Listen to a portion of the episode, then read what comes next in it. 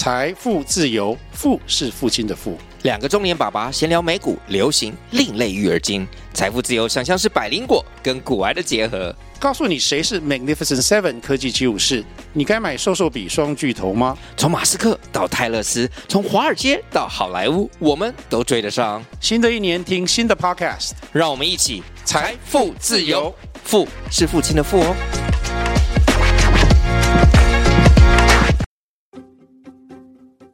欢迎收听《Hey Coach 教练》，我想问，这是由 Winnie 和曹代两位专业教练主持的领导力节目。在职场上遇到带人的挑战吗？要如何激励团队提升向心力？有什么你想问，不知道要问谁的，都欢迎跟我们说。我们会提供实用的领导方法和技巧，也会邀请来宾分享他们的故事。让我们开始吧。大家好，欢迎收听《Hey Coach 教练》，我想问，我是 Winnie，我是曹代。这一集是我们每个月最后一周的你问教练答的时间，也是今年二零二三年最后一集，所以也很感谢各位的支持跟收听，还有啊、你们的每一个回馈，不管是私讯或者是在我们的留言板回应给我们，我们都觉得是给我们许多的肯定跟鼓励。那在每一集的节目开始呢，我们都会有一个小 check-in 的环节。那希望透过这个提问的环节呢，去协助进入今天的对话。那也欢迎你可以将这一集的提问带回到你的团队一起交流，看看会带来与他人有什么样子新的火花。今天想跟大家 check-in 的提问是：今年想要送自己什么样的礼物，感谢自己一年来的努力与坚持呢？那我先把这个提问送给朝代。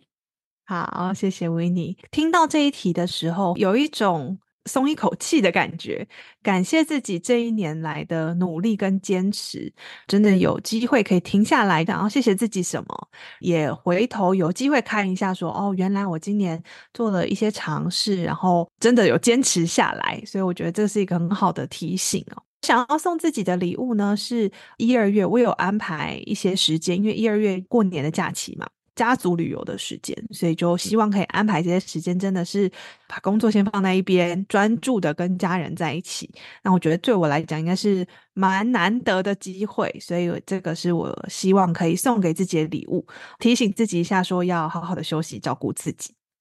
那你呢？今年有许多的尝试，所以我觉得，哎，再去回顾啊，把这些不管是做的过的 coaching 啊，做过的 podcast 啊，呃，上过的课啊，或者是做的一些线上直播的这些新的事情，或者是一个 milestone，把自己做一个总整理吧。因为我觉得，在那个总整理的过程，嗯，其实就是在肯定自己的过程，可能别人不一定知道。但是在那个 process，你就会有一种丰盛的满足感。所以你的总整理会长什么样子啊？I have no idea。你也知道我，我我我不是一个一定要去设定我的那个形式要长得什么样子的人，我可能会。刚好接下来北美的圣诞节有一点几天的时间，工作相对比较少，所以我会给自己一个时间去 research，把自己去做一些总览跟整理。那也许有机会的话，也就会再跟大家做一个分享。嗯，我觉得这 idea 蛮好，也给我一些灵感。我觉得有时候每天每天在做事，然后就过了就过了，然后有机会可以回头停下来，然后不管是很快速的看过这每一个过程，或者是就让他在最后的 review 的时间可以占有我们心中的一点分量。其实我觉得就是感谢自己很好的一个方式。那第二个当然就是我在明年的时间还是会有一个月的时间回台湾。那因为去年回台湾的时候，就是有非常多的事情卡在身上，所以我就自己连我自己都觉得回台湾比较像是出差，不像是休息度假。对，甚至也比较少跟家人有一起的时间，所以这一次我就没有排太多的行程，我就是随机看，我就觉得。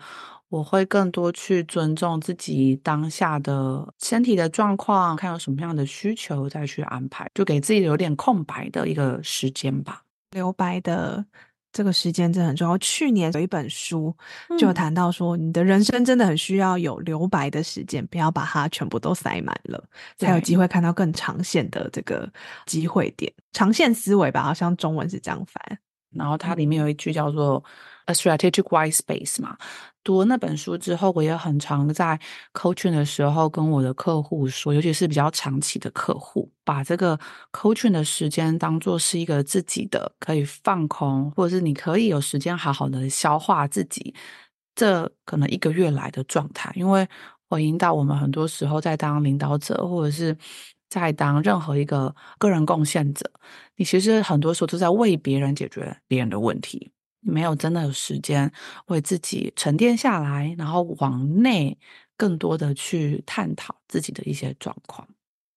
好啊，那所以这个提问，我相信大家欢迎透过年末的时间，然后为自己的团队，或者是可以提出来，在自己的公司去互相做一个小 checking。我相信你们都会收到彼此的一个回应，然后也去帮助你们的关系有更深一刻的一个连接。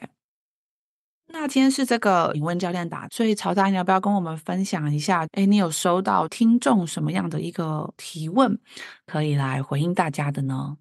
嗯，我们今天也挑了两个不一样的视角的一个提问。那第一个是从主管的角度，然后第二个是从可能是从公司，不管是 HR 或者是我在支持个人在发展的这个角度，我觉得它两个都蛮有关系，都在跟变化有关。那也跟可能年末，然后到迎接新的一年，大家也很有感的哈。所以我收到了这个第一个提问呢，是在谈说啊，这个主管他提到说，面对组织改组，身为主管的我在。在还不清楚改变的细节的时候，我可以如何协助我的团队面对即将到来的改变？第一个就很感谢这个主管的提问，因为我觉得可以看到开始思考这件事情，就是你是一个很棒的领导者，已经在思考说我。知道接下来会有一些改变，它可能会怎么影响我的团队？那我可以做哪些准备？那我觉得这是今年很多很多企业在遇到经济不景气啊，然后你会看到很多大型企业在裁员或者是重组，这个是常听到的一个发生的情境。那我也必须要说，我觉得明年这样的状况可能会持续的增加，所以可能是对于每个人来说，就是面对这样子的改变，都是生命中可能会经历的一个历程呢。那我们在谈面对改变的时候，其实常常我们人会有几种本能的反应啊，我们叫做 fight、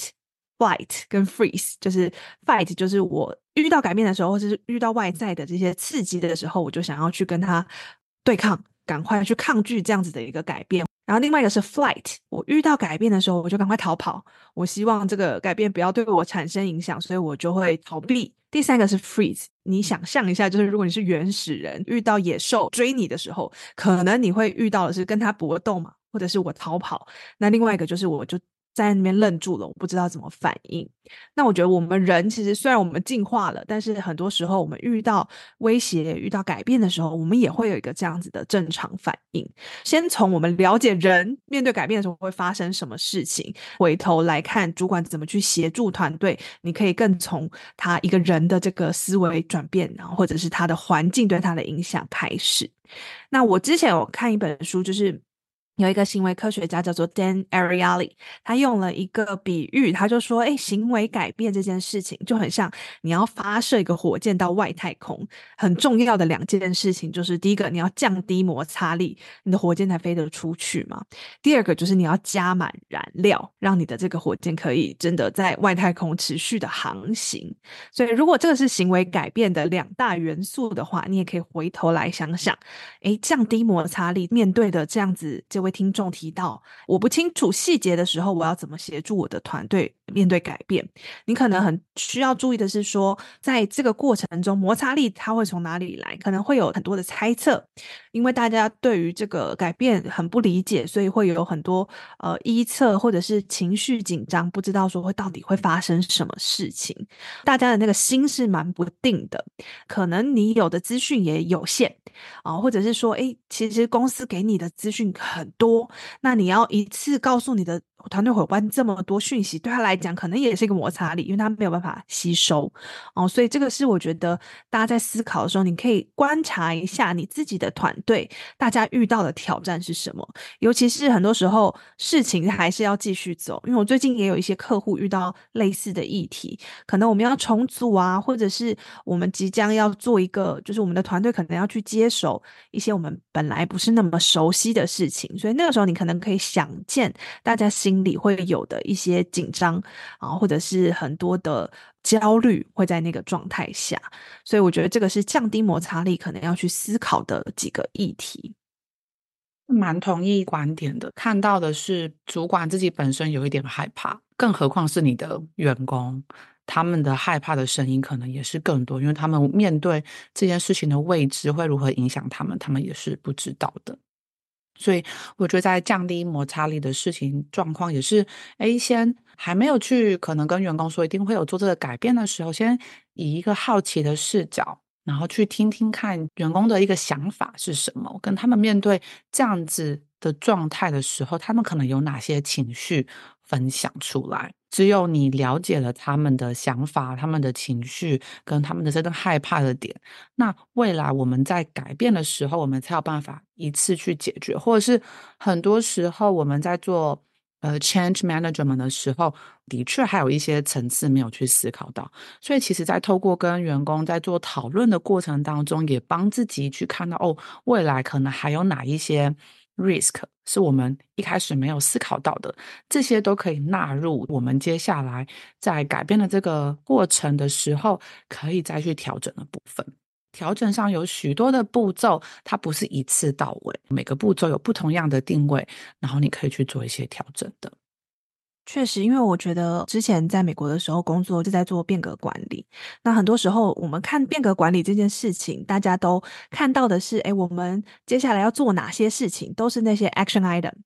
但是呢，很多时候都忽略了在这个经历改变中的每一个人。所以，我们说变革管理其实很重要的是 people side of change，就是人的改变。刚为你讲了一个很关键，就是我是不是可以理解他现在的状态跟他的情绪，然后我不要害怕去触碰这件事情，反而是我。可以去同理或者是了解他的状态，我觉得那个是每一个 leader 在这个过程中需要锻炼自己的一件事情。因为我觉得人是一个，如果我们要是一个完整的人，你是没有办法把情绪跟呃事情去把它切割开来的，因为我们一定都是会受到个人的情绪影响。所以我觉得这个，如果大家有兴趣，可以回去听我们前面有几集在谈说，工作里是不是一定不能有情绪，有情绪就是不专业，那我们就会去挑战这件事情。所以这个是我觉得摩擦力的部分，你可以去思考的地方。然后像刚刚 Winnie 说的，怎么去跟团队先去探寻他们在意的点是什么？那刚刚我们谈到降低摩擦力之外，希望可以加满燃料。那这个燃料是什么呢？我觉得是可以协助你的团队去找到这个改变带来的意义是什么。因为这个改变，它可能对于组织来讲，它是往一个更有利益的方向前进，那可能这个改变的过程会是蛮痛苦，呃，每一个改变其实都会带来痛苦，你的生产力可能都会降低，但是是为了那个更长远的。啊、我们想要达到的那个目标，所以协助大家看见那个更长远的目标，去找到改变的意义，然后就看到说，哎，我从这个点到走到未来去，可能有哪一些重要的里程碑？那我们可以怎么样小步小步的走？然后像刚刚 Winnie 说的，就是不是说，哎，我现在就是一步就要到位，而是说我在这个过程中可以持续的迭代。还有一个很重要的燃料，就是你跟这个团队的关系，团队是不是觉得我可以信任这个 leader，信任这个？团队跟彼此的信任度跟连结是高的，那我们就可以一起去面对这样子一个不确定的过程，可以去彼此支持。让团队看到说，他在这个过程中可以有哪一些可以做决定的地方，仍然有自主性的地方，不会觉得说，好像今天公司有一个大型的改变，我们全部都是变成一个受害者的心态，或者是啊、我们只能。接受我们没有任何的影响力，我觉得是要在生活中或者是工作中持续找到一些小小的我可以做决策的地方，我可以推进、可以改变的地方，让这样子的一个改变成为我们这个团队成长的一个机会哈。所以我觉得这是我们在看燃料这个面向可以去思考的几件事情。那尤其是在沟通的时候，我觉得很重要。我们在谈有一个词叫做 “What's in it for me”，所以 W I。I I F M，然后英文就是 with it，让大家看到说这个改变可以对我来讲有哪一些好处，可以带来哪些好处。那当你对你的 team member 的需求是更理解的时候，你就更能把这个改变可以带来的好处跟他去做连接。有些人可能是渴望挑战自己的。有些人渴望可能是拿到更好的报酬，有些人渴望是他看到自己的职涯可以有更多的发展的机会。那每个人的需求都不太一样，所以当你身为一个 leader，你了解你的团队啊、每一个人他可能重视的面向不同的时候，你在沟通的时候就可以更帮他连接自己啊、每一个人跟这个改变的关系。更多，我觉得是我们如何去以更中性的态度去面对改变吧。因为我觉得很多时候我们都有这些心中的一些假设，改变我可能就会失去什么。但也许也是因为改变，我们才可以不断的成长，或者我可以看到不一样的视野跟视角。所以我觉得是在呃重新帮自己定义这个改变的这个事情。这几年在做 coaching，真的常遇到就是 leading change 这个 topic。我觉得是不管是在北美、欧洲、台湾，我觉得是整个世界真的大概每个月应该就会有一个客户提出来哦，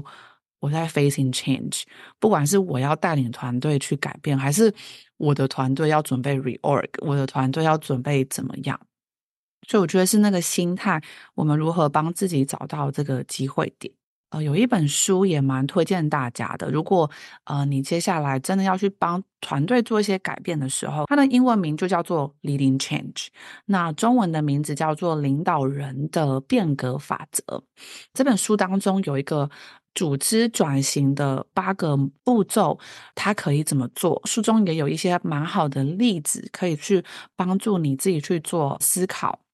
那作者是 John Carter，比如我之前的前公司，我们也会为就是高阶领导者，我们会有一个共读的读书会，一起来在还没改变之前，我们就先来一起导读这本书，那就会知道说，OK，我们可能会面临哪些，或者大家会开始去诠释看到的不同。因此，如果你们的组织接下来真的，change 会是必然发生的事情的话，也很欢迎透过一些方式，不管是看一些 TED Talk 啊，或者是这些书籍啊，然后把这个议题更自然的带到公司里面，而不是说哦，我要改变了，我们才来谈改变，因为那个时候大家已经会有一个既定的哦，这个改变对我的影响是什么？那不如我们就更自然的，我们重新来定义 lead。会怎么样发生？那我们可以怎么样来调整？有哪些步骤？讲到 John Carter，我觉得他的 Iceberg is melting，就是冰山在融化。它是一个有点像绘本，透过一个寓言故事，然后里面有很多企鹅啊，然后他们每一个企鹅在面对改变的时候，每一个人的这个立场就不太一样。所以我之前有带企业，就是用这样子的方式，让大家更快的去进入这个面对改变的时候的议题。所以如果你有兴趣的话，也可以去找这本书来看。所以，如果要总结这个听众的提问的话，我觉得身为主管可以注重几件事情。第一个就是以终为始，知道说你希望这个改变带来的结果是什么，不管是对你自己，或是对你的团队。那我觉得这一位听众感觉已经在思考这件事情了。然后，我觉得在这样子的状态下，第一个就是要先稳定自己，知道自己。面对这个改变的时候，你自己的状态是什么？你是在 fight 还是 flight 还是 freeze？自己的状态在哪里？那你能不能先了解自己的情绪，然后再来去看团队，看你可以怎么样去理解团队的需求？刚刚谈的摩擦力跟他们需要的燃料，然后用这样的方式去跟团队一步一步共同迎接这样子的挑战。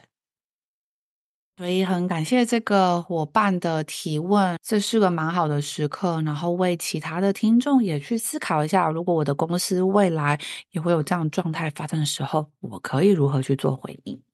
第二个提问刚刚谈到，一个是从主管的角度嘛，那第二个提问是从个人怎么去适应改变。那我们有一个在外商担任人力资源主管的一个伙伴，他就提到，因为他们公司有蛮多的 high potential 高潜力的人才，那在这个高潜力的人才其实是鼓励他们在跨部门之间转调的。在这个过程中呢，可以看到他们在转调的时候，到底要如何去适应他的新的主管、新的同事，然后又是新的工作内容，同时还要保有。有这个高绩效的表现，那这是这位呃 HR 主管也很体谅到他们说，哎，觉得他们在这个状态下啊、其实压力蛮大的，所以也想听听看从我们的角度怎么看这件事情。Winnie，从你的角度，这个高潜力的人才，他们可以怎么去适应改变呢？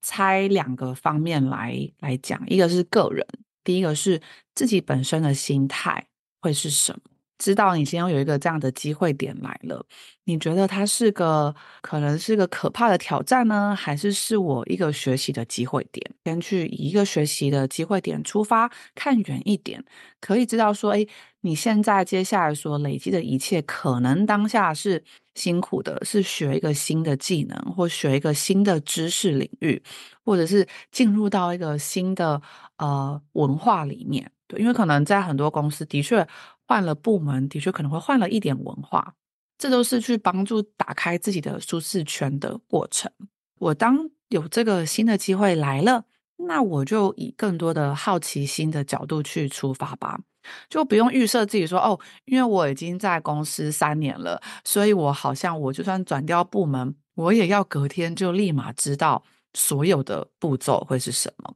所以倒不如真的去帮自己放下那个我应该知道。It's okay，我就重新来过，好奇心，然后为自己准备好。哎，有什么样的问题，在这个过程当中，你观察到了什么，都可以去做一个重新的提问。那也可以找到一个可以帮助自己成长的 mentor，让他人也有机会教你。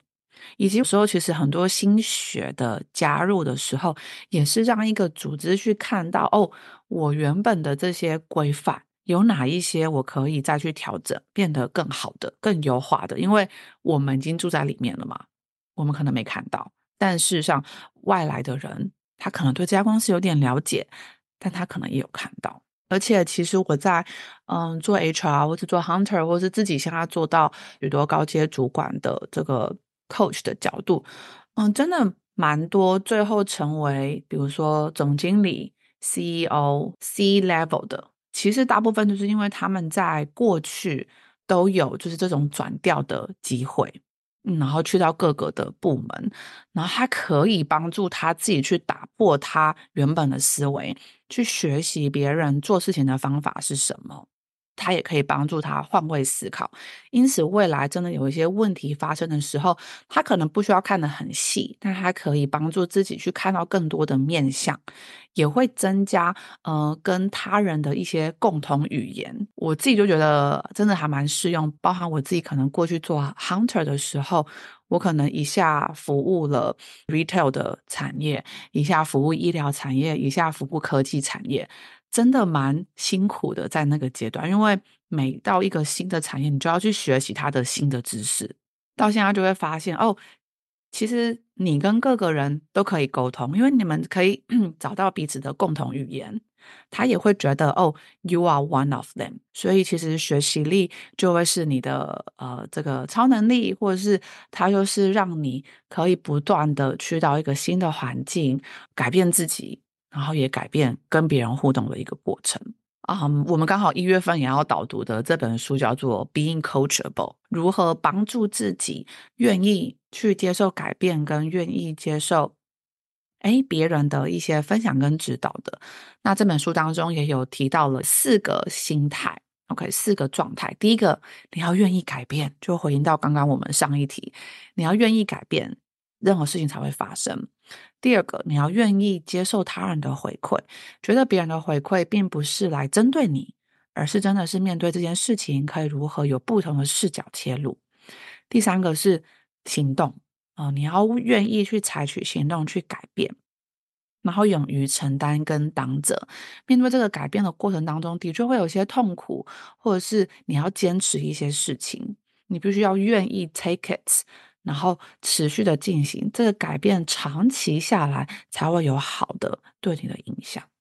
公司被定义为高潜力的人才，我们想象他的这个世界，他可能也会觉得说，因为在公司我已经被定为这样子的人才，所以我到了每一个部门，我都要展现那个最完美、最高绩效、高表现的那个自己。那我觉得这个心态可以回来来检视一下。我们刚刚讲说，学习力其实就是你的超能力这件事情。其实我们看到你的学习从挫败中成长，然后快速调整这样子的能力，是比你。看到每一个当下是不是有最高的绩效表现，我觉得那个是同等重要的事情。所以不是只看说最后的结果，你在这个过程中怎么去达到的，我觉得是也要肯定这一个过程。在每一个角色里面，或者你转换到新的工作，它一定都会一个时期是你要撞墙的，或者是你会看到自己的这个表现可能没有原来在上一个我很熟悉的单位做的这么好。但是我觉得那样子的一个低潮，是不是我可可以去跟在那个地方停留一下，让自己可以跟那个不太舒服的情境共处，知道说自己可以怎么样从这样子的低谷里面去恢复出来。所以我觉得这个是我们看到高潜力的人才，其实不只是他最后的绩效表现，他的学习力也是非常关键的一部分。第一个讲的嘛，就是这个学习力或是这个心态上的层次。那第二个层次呢，就是我看到这个好像一个假设提问里面有一个假设，就是说，诶，会觉得自己是要必须要维持高绩效的表现，所以压力很大，好像是自己为自己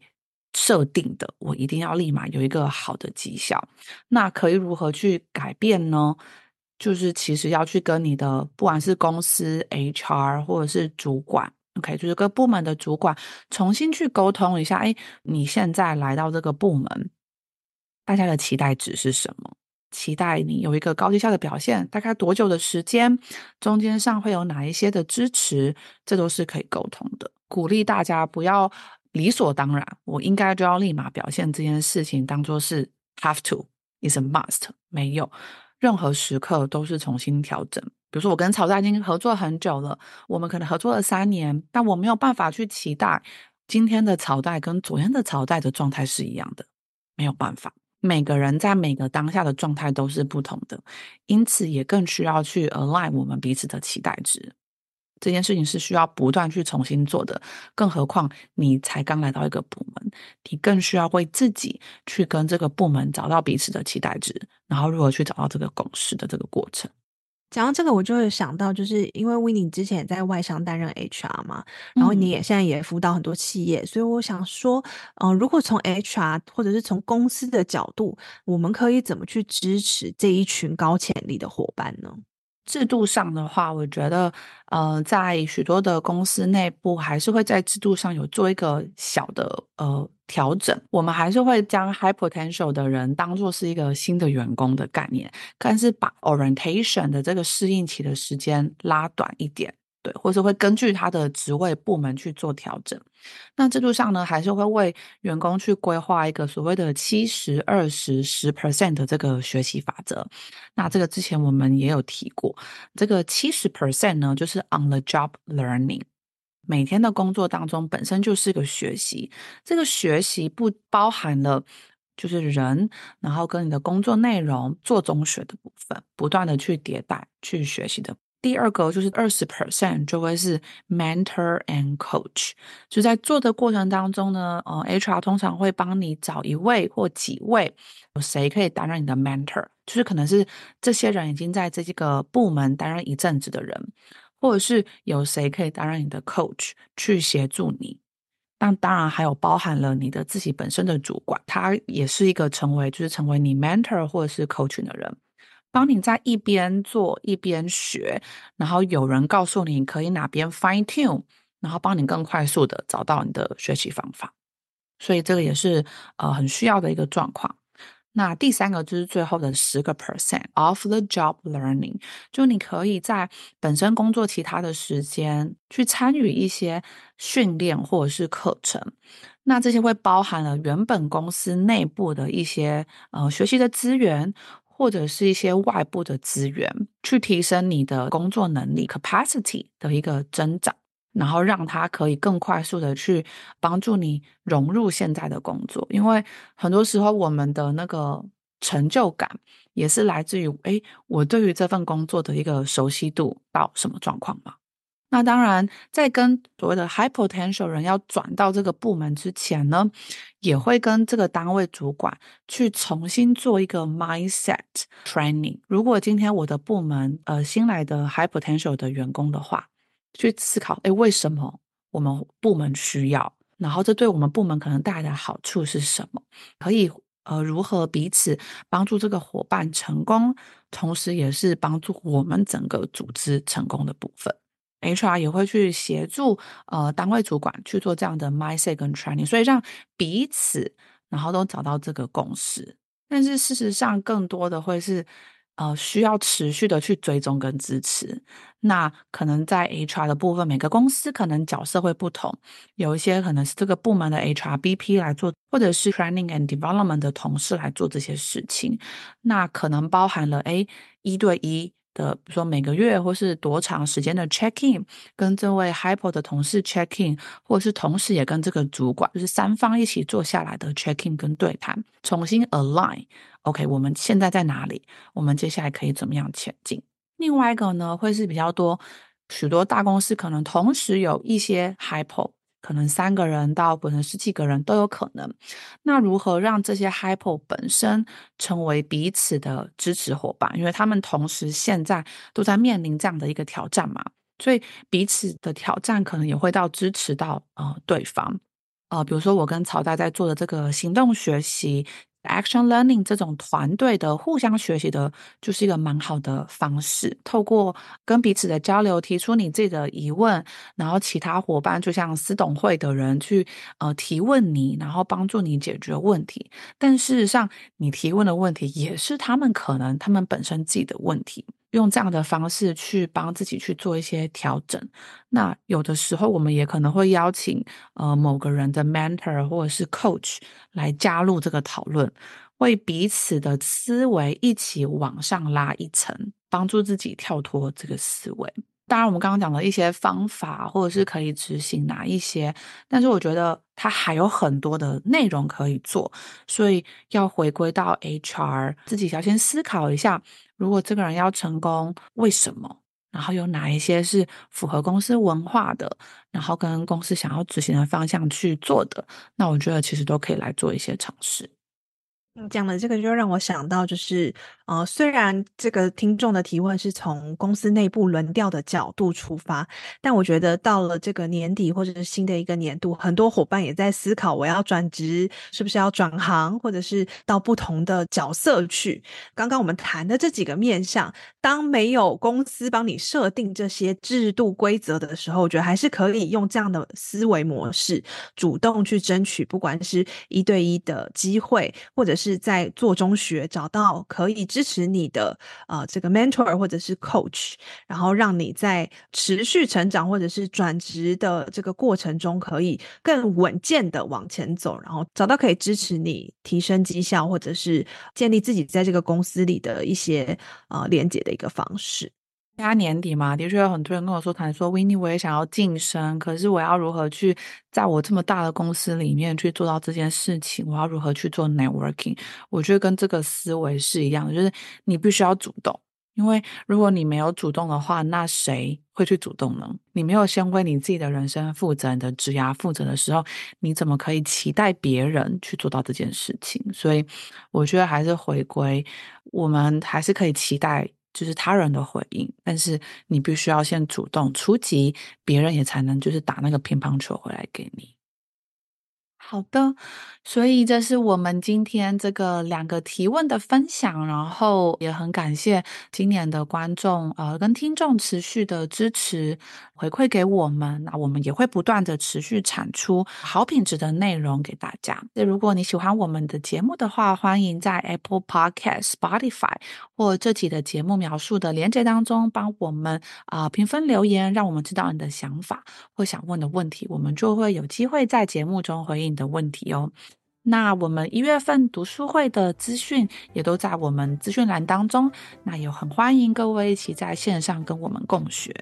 除了 Podcast 之外呢，Hey Coach 也有一些我们线上的国际领导者读书会的工作坊，然后线上讲座，以及我们明年二月份会有在台湾。的实体未来领导者工作坊，那也很欢迎你和 Hey Coach 的跨国人才一起共学，成为自信勇敢的领导者，共创更美好的职场环境。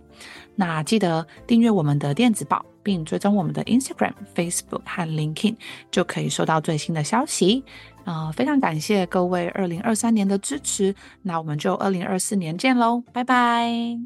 拜拜，我们明年见。